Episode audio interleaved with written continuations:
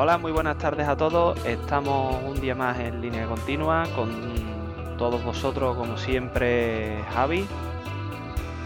Oh, oh, oh, oh, hola, buenas tardes. También está por aquí Dani Mata. ¿Qué pasa, Dani? ¿Qué tal estáis todos? Muy bien, buenas tardes. Y está también el querido Contre. Buenas a todos. Aún no sabéis dónde estoy, ¿verdad? Aún no sabemos dónde está y el que os habla un servidor Rafa Reynoso para hablar, bueno, pues de lo que nos gusta, ¿no? De automoción, de coches, motos, camiones y tractores. Eh, hoy creo que no teníamos noticias, o si las teníamos, no lo sé.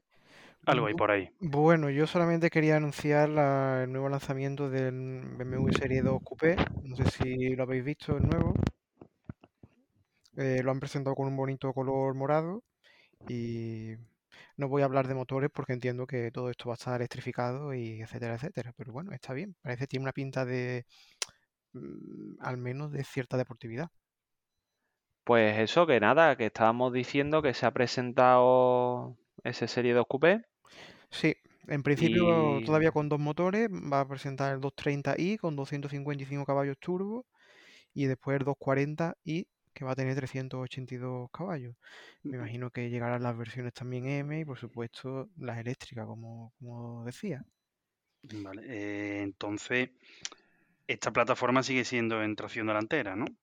Esta plataforma sigue siendo tracción delantera. Mm, bueno, Bueno, pues supongo que costará en torno...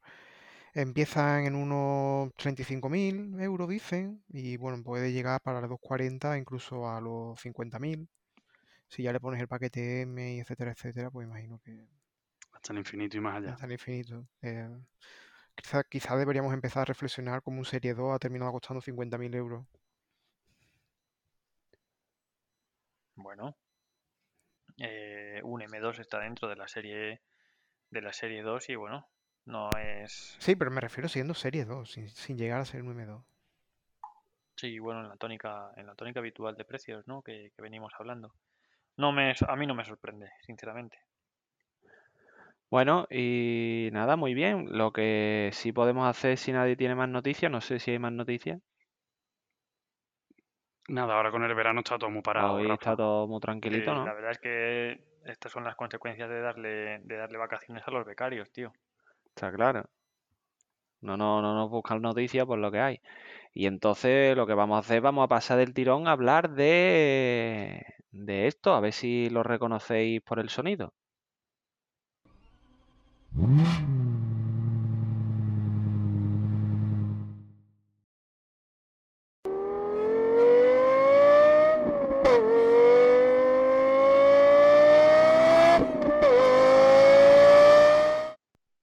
Se trata, como bien podéis Qué adivinar, Qué del, maravilla, qué de- maravilla, Rafa. del Lexus LFA o Lexus Lefa, como le llaman muchos. Me habría Eh, parecido un mosquito al escucharlo así. Eh, me ¿Qué, parece... qué sabéis? ¿Qué que- sabéis de este, de este bicho? Pues de primeras no es un tres cilindros. mm, Ni Y- tres ni cuatro. eh, No, no, hablamos de un 10 cilindros, señores. Un V10. Que suena como Los Ángeles. Bueno, y sabéis un poco de historia o tal, porque este, este coche ya tiene su- sus añitos, ¿no? Eh, pues a ver, eh, se lanzó el proyecto para más o menos centrarnos, empezó a principios de los años 2000, Lexus presentó un prototipo muy deportivo, la gente se volvieron loca diciendo vais a hacer esto, ellos dijeron que no, la gente dijeron por favor hacerlo y al final dijeron pues sí, lo hacemos. Eh, y en 2006-2007 se presentó la primera plataforma, pero era una plataforma en base de aluminio. Y bueno, pues los jefazos de Toyota, Lexus, dijeron que no, que eso no era suficiente para... Querían hacer, digamos, era el McLaren F1 de Lexus, ¿no? El, el coche definitivo. Y dijeron que tenía que ser en fibra de carbono. Entonces se volvió el proyecto desde cero y se, empe- y se diseñó el coche para que fuese en fibra de carbono. Y en 2010 se presentó. Más o menos esta es la historia eh, de- del Lexus. Y tuvo un periodo de fabricación de 2010 a 2012 con 500 unidades limitadas. Yo el, el Lexus este, yo sí, yo entiendo que salió como un súper deportivo, ¿no? pero a mí estéticamente eh, siempre me ha parecido más como una especie de berlina elegante más que un deportivo como tal, por la línea. No sé si tenéis esa sensación o... mm, Vale que es bajito, vale que... Pero no sé, lo veo como demasiado... eh, no es radical, ¿sabes? No, no es un- una estética radical, es como una estética muy el- elegantita, muy cuidadita, sin estridencias, ¿no? Entonces me parece más como una berlina. Mm, No sé, berlina de ejecutivo más que un deportivo. No sé, ¿qué opináis? Mm, Sí es cierto que quizás no tienen las líneas propias de un deportivo radical, que cuando lo ves parece, de hecho es, tiene más- es más pequeño incluso que un 911, y puede, puede que tenga razón, puede que parezca un coche, digamos, un poco un Lexus mm, normal, que se ha transformado un poco. Es cierto que no, no parece lo que realmente después, que es un gran deportivo. Eh, eh, coincido contigo. Sí, algo Eh, así, ¿no? Algo más como, oye, como un Lexus normal de ejecutivo, pero... no sé, por estética, ¿eh? Luego, sí, ¿no? Ahí ya Ah. hemos hablado ya del, del V10 que monta, ¿no? A mí en la estética lo, lo que no me cuadra tanto no es la silueta, la forma que tiene su carrocería, que es muy de coupé, eh, sino un poco los aditamentos esos que tiene negro por aquel entonces, o sea, unos plásticos negros y demás, que por aquel entonces, pues no sé, estaría muy, muy de moda y demás, pero, pero ahora recuerda un poco más a los coches más, más básicos y demás, ¿no? A unos plásticos puestos ahí simulando una salida o entrada sí. de aire. Eh, plásticos dignos de cualquier Skoda, sin, sin, sin lugar a duda. Pero bueno, eh, a mí también me parece un poco lo, lo que más rompe la línea estética, ¿no? Que este coche de 560 caballos, eh, capaz de subir hasta las 9400 revoluciones por minuto, por cierto, que participó Yamaha en el desarrollo del motor, me, mm, me choca mucho que tenga este, este tipo de, de acabados, que por- probablemente no sea un plástico de mala calidad, pero sin embargo es el, el aspecto que da, pues bueno, es un poco... A mí no me gusta. Cunero. Sí, sí, nunca mejor dicho. Y luego a mí otra cosa que no me gusta son tres tubos de escape. ¿Por qué tres? Los tubos de escape tienen que ser uno, dos, cuatro o a partir de ahí números pares. Ocho. no, eso, eso es por, para que sea, tenga su cosa en la cabeza de los números pares. El 3 es el, no es el número de la Trinidad, tío. Yo estoy ahí de acuerdo con, con Dani. ¿Qué- ¿Pero Si qué me tú está sacas- diciendo? Si tú sacas un motor que es un V10 y es un motor, bueno, mm, es el gran atractivo del coche, ¿no? Uno de los principales, eh, que tiene un motor V10. eh, como tú eh, distribuyes los escapes, o más bien como lo- los vas uniendo, tiene sentido lo que dice Dani. Bueno, eh, pero a- tener a, a ver, al final lo que le han Uno puesto por es bancada, una, por ejemplo. una salida triple. Al final, un detalle estético puro y No, duro. pero tú, tú me dices, una Triumph, no tengo otra forma de ponerle más que tres escapes o algún otro. Pues dices, vale, ya está, pues tres escapes. Te ha quedado feo, te ha quedado feo, no pasa nada. Hay que seguir adelante en la vida. Pero aquí, tres escapes, que no puede ser. Además, tres. O sea, un número, es un número horrible. Esto lo, lo- No, el 3 es un número bonito, es el número de la Trinidad, hombre. Vale, para la número muy bonito el pero para tubos de escapes del coche no. Ya está, porque además yo he estado buscando y el Civic, por ejemplo, Type Type R tiene tres tubos de escape, el del medio es para bien, no es de salida, sino es sino que es de entrada, ¿vale? Y tiene otra función y dices, bueno, venga, vale, lo trago, pero aquí y joder, Pero a ver que los escapes nos van a ir dire- directo a la al, al motor. Eso es un, una- simplemente una salida estética. con más razón, este coche que necesita de estética, si este coche está hecho para prestaciones. Joder, es como cuando los coches con esta- escapes triangulares. Eso Pero- tampoco No, es eso es horrible. un Pero ¿qué me escape triangular, no, no es nada técnico. O sea, ¿me está diciendo Rafa que mi TOC no, no, no, no es aceptable? Pues- eso es horrible, lo de los tres escapes.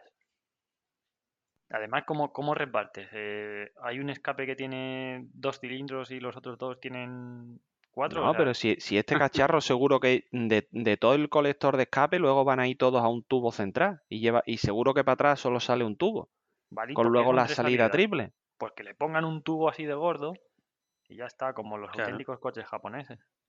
¿vale? Con la misma sección que, que los tres esos que tiene, pero si, si es puramente por una cuestión técnica, tú dices, vale, yo saco un único tubo, o bueno, o dos, si coges cada cinco, lo que sea, pero y, y saco el tubo recto hacia atrás. Pero si al final le vas a poner una cola mm, estética o para llevártelo a los extremos, a los laterales, o le vas a poner una cola como quieras al coche, oye, que más te da que sea triangular, que en forma de rombo, que un octógono, que tres en el centro. Eso al final es un- una porquería estética, Vale, pero- como cualquier otra. Pero vamos a ver si es triangular porque lo llaman tubo de escape. Claro, pues eso, ¿no? O sea, es Vale, una... cilíndrico, eh, es, ci- es cilíndrico, vale, sí, son muy bien, muy bien, son cilíndricos, pero que podían haber sido dos. Yo creo que es- hubiera sido más acertado. Eh, pues bueno, desde aquí animamos a los- Bueno. todos los ingenieros del Lexus que trabajan, bueno, de- o de Yamaha en este caso, pues que nos, e- nos escriban, contacten con nosotros y a ver si nos pueden explicar un poco más eh, si hay un porqué, si hay un porqué para esos tres, para esos tres salidas de, escape. eh, En, gua- en- según, según estoy viendo, es aún peor de lo que habíamos planteado, porque tiene. eh, no van los cinco a un único colector y de ahí van al silencioso, sino que van por todo el coche, a lo largo de todo el coche. Pues es que acabo de encontrar aquí una especie de plano, de dibujito. Van dos tubos, uno por bancada, hasta el silencioso. Y ahí se unen, no sé muy bien lo que harán dentro, y sale, y están las tres salidas de escape.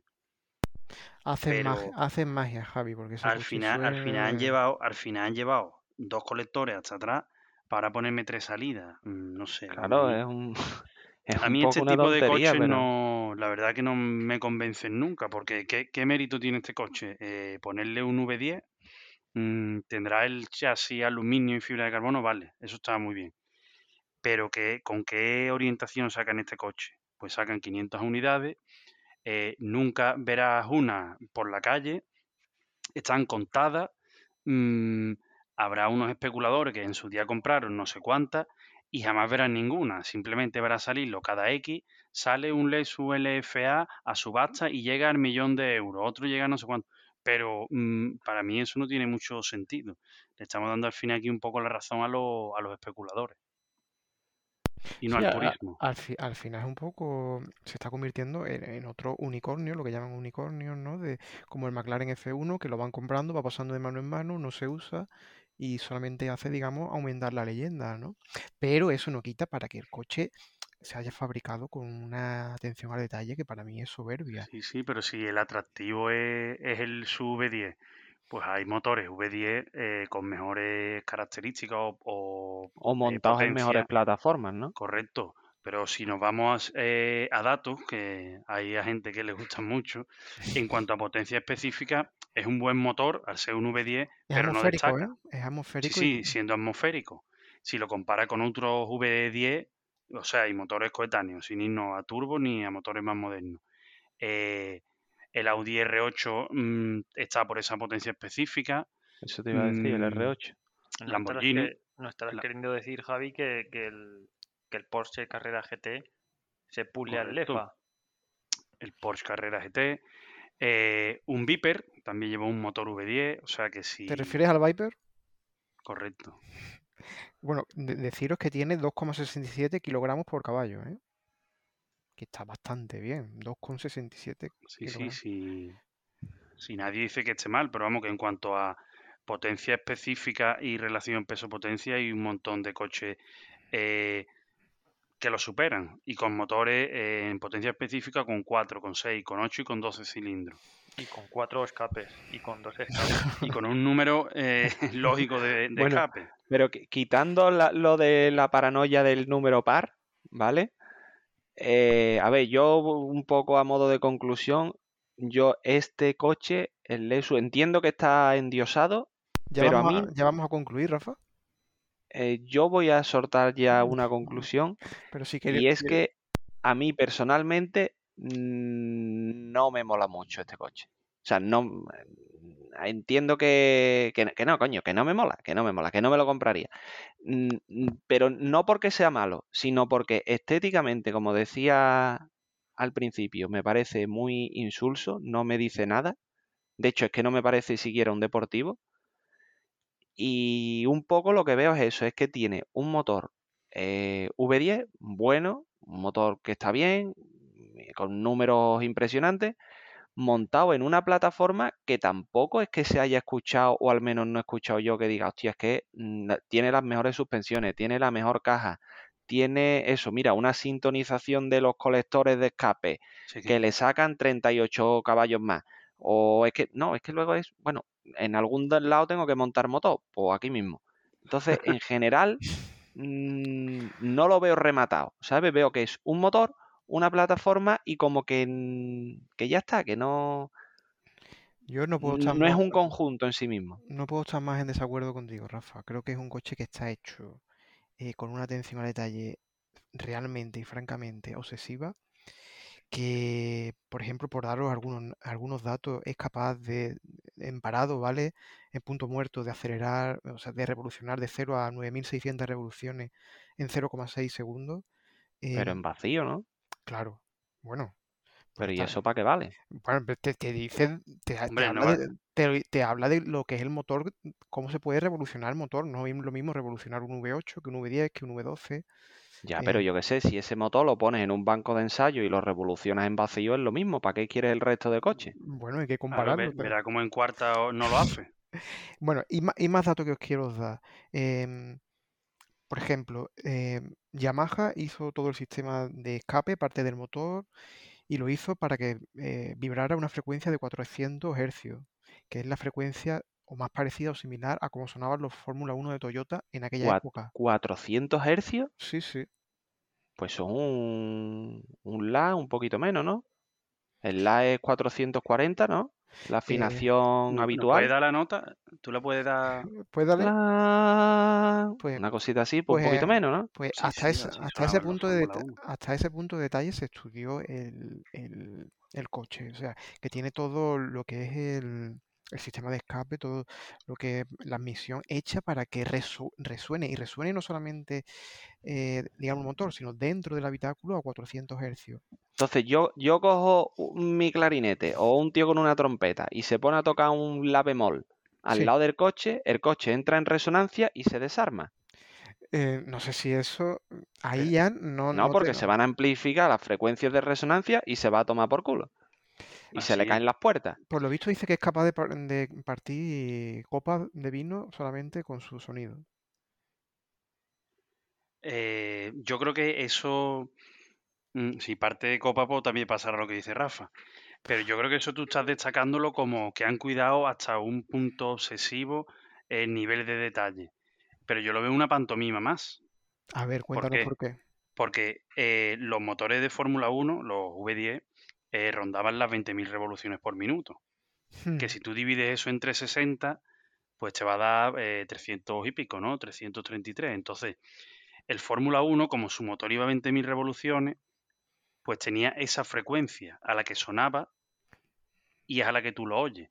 Si este coche lo consigue a base de ponerle el escape, ponerle tres, ponerle cosas y ponerle historia, pero no llega a esas revoluciones, es un, una tontería más que tiene el coche.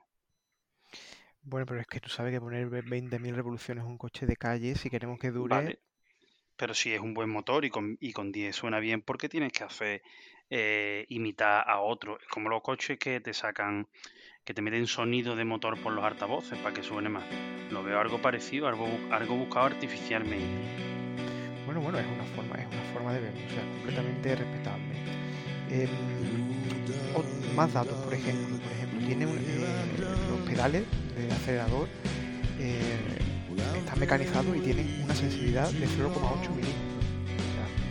Solamente mover los 0,8 milímetros puede detectar eh, que, lo has pisado y se buscaba que tuviese la reacción más rápida posible. Son datos que, estoy dando, que a mí me, me ha llamado la atención del coche. Más, más que, el Lexus no tenía tecnología de fabricación de fibra de carbono cuando empezó a diseñarlo, tuvo que desarrollar un centro de fibra de carbono. Bueno, que usaba ya frenos de carbono cerámico de 6 pistones delante y 4 pistones detrás, transmisión transaxle con el eh, embrague monodisco, Y bueno, sí es cierto, sí es cierto que fue tampoco se tradujo, aunque en su momento fue el coche de producción más rápido de Nürburgring, pero se lo arrebataron muy rápidamente. Su tiempo en, Nürburg- en Nürburgring es 7.14. 7.14. Y para que os hagáis una idea, coches que están más o menos en ese entorno de precio, el Viper lo, lo hace en 701, ya le saca 13 segundos. Eh, el GTR mismo 708, ¿vale? Son dos, digamos, coches en torno a su precio. Pero si nos vamos a un Yaris GR, Vamos, que, que- que se lleva buena chaqueta el de su. se lleva buena chaqueta. Y por ejemplo, un Yaris, para que os hagáis una idea, 714 LCA y un Yaris GR, que no es cosa que me encanta, 756. Es cierto que parece que se empleó mucho, se invirtió mucho, que se hizo de manera que se le dio parcialmente un presupuesto infinito a los ingenieros, pero que parece que no que no, no traducción en los circuitos, ¿no? Aunque corrió incluso la- las 24 horas de resistencia de Nürburgring. Sí, parece que no, nunca acabó de cuajar, ¿verdad? A pesar de ser catalogado como supercoche, ¿no? Y un valor de mercado, pues hay más o menos entre 600.000 euros, que para lo que es este coche, pues... eh, o sea, para lo que es este segmento no es mucho, ¿vale? Si lo comparas, por ejemplo, como os, han- como os he hablado con un Carrera GT, a pesar de no ser mucho y de las 500 unidades fabricadas, todavía a día de hoy quedan cuatro Lexus Lefa sin matricular nuevos. Mm, Chicos, ¿a qué, es estáis, a, qué, un- a qué estáis esperando? es un mal. O sea, que queden cuatro unidades es un mal presagio. o sea, es un mal indicador Sí. de, de todo esto. Yo, yo y como conclusión segunda, que va a ser igual que la primera, y voy a aprovechar ese dato de Dani. Oye, este coche es una porquería. No en vano han hecho 500 unidades limitadas y ni siquiera las han vendido. O sea, no merece la pena, tío. Compraros un Ferrari 430 de toda la vida y disfrutad. Así que no sé si queréis concluir con algo más o cambiamos ya. ¿Alguna conclusión rápida? Venga, en 10 segundos. A mí me parece el coche con mejor sonido probablemente de la historia. Y si me tocase un euromillones, me compraría el FA Nürburgring, que el último se vendió en, en un millón de euros aproximadamente. Contra- antes, antes incluso que el, que el Gordon Murray No, Automotive. no, an- antes no, antes no, claro. Antes no. Ah, vale. Pensé que. Vale. Eh, Javi, ¿quieres concluir con algo? ¿Dani? Que yo me compraba un Porsche Carrera GT antes. Muy bien. Javi, que se compraba un Toyota Land Cruiser, dice. Pues me parece estupendo, Javi. Así que, bueno, nada, voy muy rápidamente a cambiar de tema porque tenemos hoy una pedazo de pregunta de la audiencia que de hecho ya nos estaban reclamando que, que dónde estaban los nuevos capítulos y dónde están las preguntas de la audiencia. Así que adelante, adelante con esa consulta.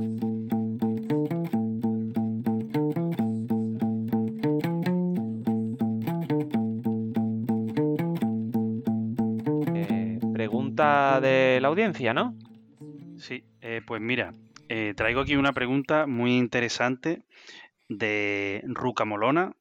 Eh, lleva un Ibiza motor de 1000, no sabemos si lleva el motor de un R1 montado, y como preparación, digamos que lleva preparación en los laterales. Lo lleva un poco el coche aligerado de pintura. ¿vale? Ah, lleva ahí la vale. chapa un poco viva. ¿Es eso para es- evitar, para evitar que haya vórtices o algo en esa zona? Posiblemente, sí. Seguramente. Vale. La Eh, pregunta. po- por cierto, eh, ¿Ruca es rubia o morena? Pone Ruca Molona, no Ah, molona, vale. Puede ser rubio, moreno o pelirrojo o también. pelirrojo. Vale. También. Ok. ¿Qué pensáis vosotros sobre la supresión de límites de velocidad en autopista como se hace en Alemania? ¿Creéis que sería viable en, en España y cómo afectaría eh, a contaminación? A ver, mm, yo a mí sí que me gustaría que hubiese esa supresión en ciertas vías, pero creo que aquí no se podría por un motivo de concienciación o de, mm, sí, como de, filosofía de la gente, ¿no? ¿Por qué? Lo argumento. Eh, pasa a menudo eh, que tú vas por autovía y vas por el carril izquierdo y dices tú, yo, ¿cómo es posible que haya cola en el carril izquierdo? Y es porque mm, todos los putos modorros de mierda se ponen con el coche a 80 en el carril izquierdo. Y al final va uno a 75 y el otro a 80 y van casi que rodando en paralelo. Entonces al final, aunque tú quites la limitación, siempre va a haber un tío rodando en paralelo a otro. ¿Por qué? Creo que es un poco por, por cultura, ¿no? Yo entiendo que en Alemania, que no he estado nunca, pero entiendo que lo que hacen es, oye, si tú quieres ir a 100, te pones a la derecha, creo que allí hay tres carriles o cuatro, ¿no? Si quieres ir a 100, te pones a la derecha, el que quiere ir a 140 siguiente, el que quiere ir a 160, el que quiere ir a 260, pues tiene un carril. Lo que no es normal es que tú quieras ir a 180, por ejemplo, y que de repente te encuentres ahí un tipo a 80, que es como si hubiese un sofá. Yo esto no me lo creo. Esto de estas medidas de bajar la velocidad y de 100 la bajamos ya a 90 para aumentar el nivel de seguridad, según la DGT, de los usuarios de las vías y reducir las semanas máximas, las velocidades máximas. Ja. Eh, esto es una broma, o sea. Venga, pues para no ser menos que nadie, puestos a, aumentar el nivel de seguridad, pues vamos a proponer bajar los límites a 80 km por hora. Y si los accidentes no se reducen, a 70. Y si no, a 60. Que es un número muy bonito. Y ya está. Hala. Jaque mate, DGT. Ya está. Os vamos preparando la factura por nuestro asesoramiento. Porque es que esto qué es, ¿sabes? No, y además que yo creo que ante contaminación tampoco es que funcione muy bien, porque la mayoría del parque es diésel, eh, coches diésel poco revolucionados, eh, rodando despacio con, o sea, con el lazo de trabajo, o sea, los coches van a media carga. Eso es mucho peor que si fuesen con el pie abajo a tabla, a modo de rendimiento del motor, ¿no? Entonces, yo creo que ante contaminación lo mejor que sería es ir siempre con el pie a tabla. No, que no. En 1974 se implantó el primer límite de velocidad en autopistas a 130 km por hora, en el 74, y debido a ahorrar combustible en plena crisis del petróleo. Y ahora estamos tontos, ¿sabes?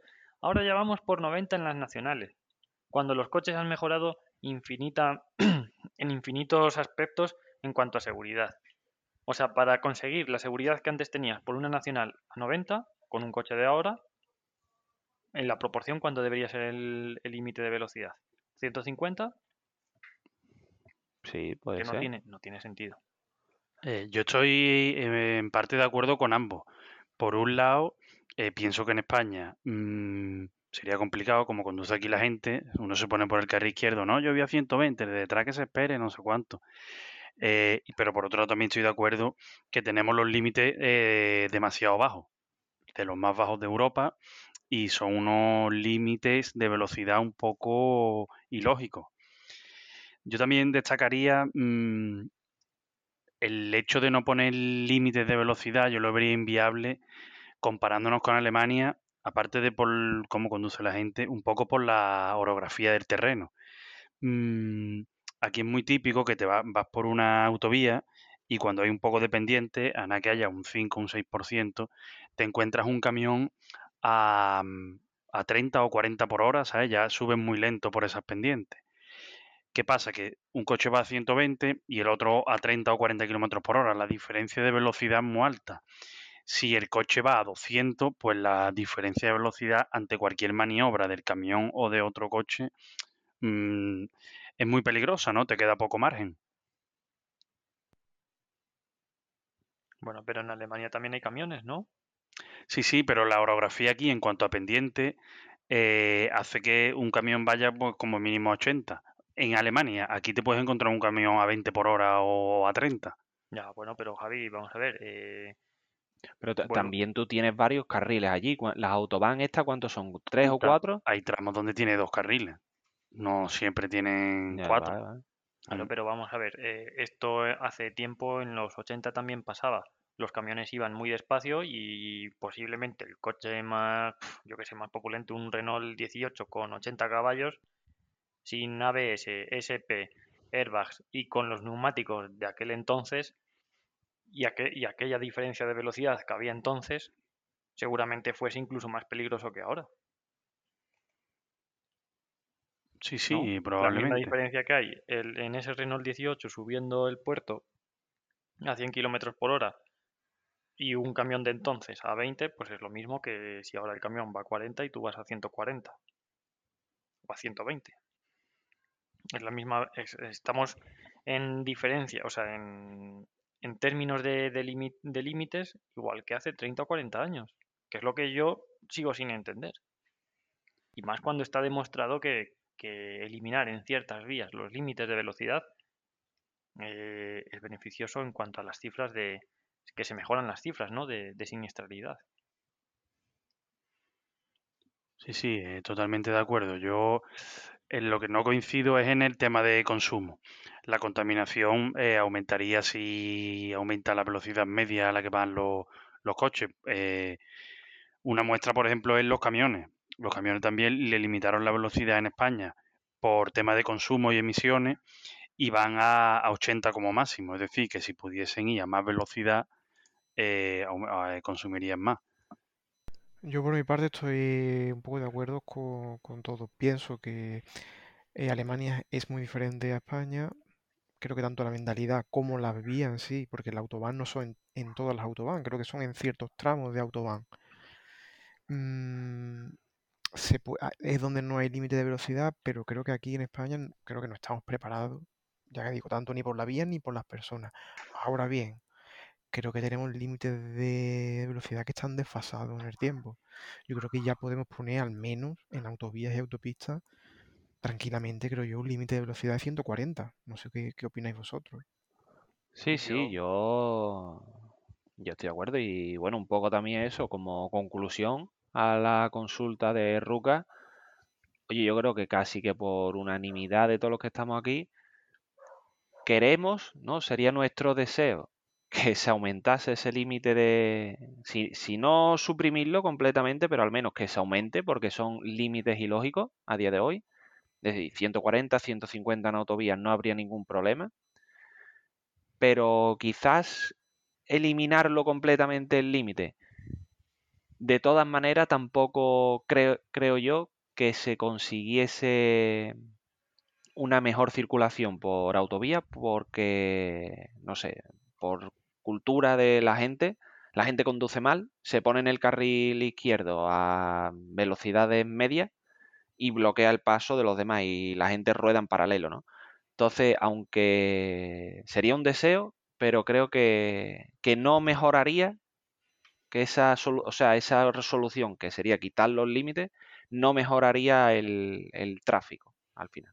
Sí, a ver, yo creo que está ahí, por concluir un poco, yo creo que está ahí la gran diferencia, ¿no? En el civismo, ¿no? Eh, la orografía, lo que explica Javi, lo entiendo, ¿vale? Pero sin, sin lugar a dudas, eh, por ejemplo, en las diferencias entre un país como, como Alemania de España, eh, partiendo de que no hay ninguna duda de que a mayor velocidad los daños en nuestro cuerpo son mayores en caso de accidente, ¿vale? Pero no nos olvidemos que igual que un arma por sí sola no mata, la velocidad por sí sola no mata, no mata tampoco, ¿no? Sino quien la usa de forma inadecuada, ese es el, ese es el real, el, el verdadero problema, ¿no? Em, ese civismo, esa, esa mala utilización, ¿no? Un coche parado por sí solo no mata, ¿no? Eh, cuando se está mo- moviendo, oye, pues aquí tienes un problema. Mm, yo eso no lo veo tal cual, ¿vale? ¿Cuál sería una posible solución? Bueno, eh, quizás pase, ¿no? Por, por, por remediar este factor, ¿no? Sobre todo por una educación, aumentar la educación y el civismo al volante, ¿no? Esta, esta manera que tenemos de conducir e intentar inculcar otra, otra forma de hacerlo. Pues sí, así es. No sé, si alguien quiere decir algo más, que hable ahora o calle para siempre. Muy bien, yo creo que es un tema complejo, afecta a muchos puntos de la movilidad. Y, pero bueno, también creo que estamos en un punto demasiado bajo en cuanto a límites de velocidad. Y por no hablar del estado de las carreteras. Yo me remito a lo que he dicho antes. Creo que no estamos preparados para eso, pero sí para al menos aumentar en ciertas vías a 140. Pues muy bien. Esperamos que con esto hayamos, bueno, respondido un poco de cierta manera la consulta de Ruca. Que no nos ha dicho cuánto va con su Ibiza. Bueno, lo que nos ha dicho es que se mete por calles que son muy estrechas, que la culpa es de las calles y que tiene el coche afilado por los lados. Ya está, ¿no?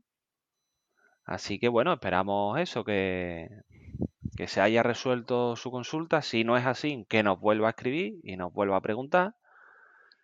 Recordamos, Y- recordamos cuáles son nuestras vías de contacto.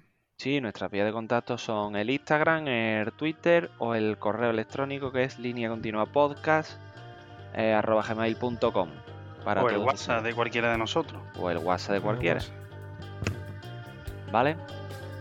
Pues nada, con Muy ello nos despedimos. Saludos a todos. Adiós, adiós. Nos vemos. Pues nos vemos, cuidado mucho, ir por la sombra. Eh, un saludo a todos. Darle un vistazo al Lexus LFA, los que quedan por vender, porque bueno, yo creo que es una oportunidad. Un saludo y si os compráis un Lexus, de velo- un- un Lexus LFA, no respetéis los límites.